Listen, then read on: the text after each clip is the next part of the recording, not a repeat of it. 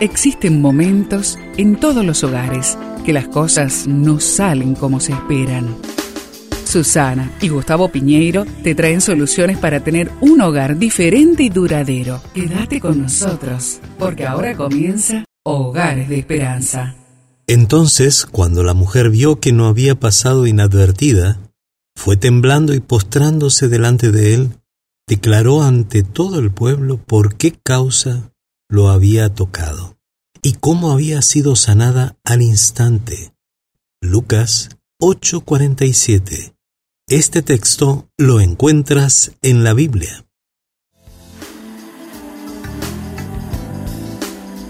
Esta es la historia de una mujer sencilla, pero que tenía una gran fe.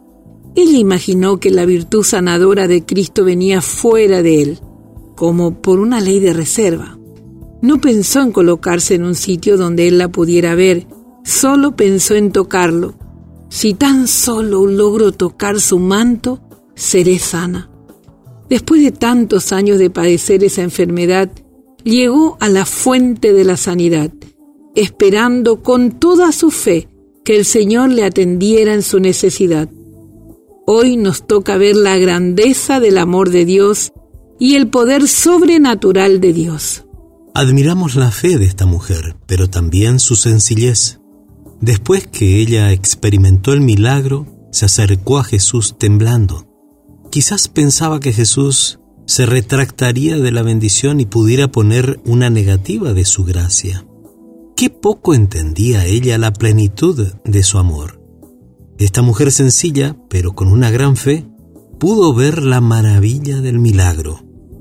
Afirmémonos en esta gran verdad. Ningún poder humano o diabólico nos puede despojar de la salvación y de la sanidad que recibimos de nuestro amado Señor Jesús. ¿Qué te parece si allí en la familia hablan acerca de lo que se siente cuando se está en el hospital atendiéndose de alguna enfermedad? Y así entonces comparar cómo se sentía esta mujer ¿Y cómo se sintió después de haber sido sanada? Lo tocaré y sanaré. Qué maravillosas palabras. Te invito a orar.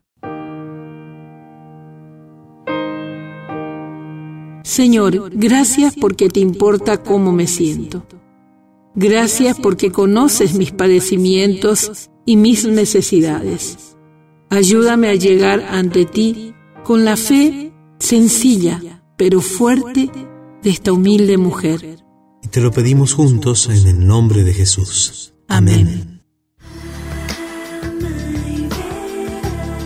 Esperamos que el tema de hoy, junto a Susana y Gustavo Piñeiro, haya traído la esperanza a tu vida. Si deseas ampliar este tema, seguí al Dr. Gustavo Piñeiro en Facebook y Twitter.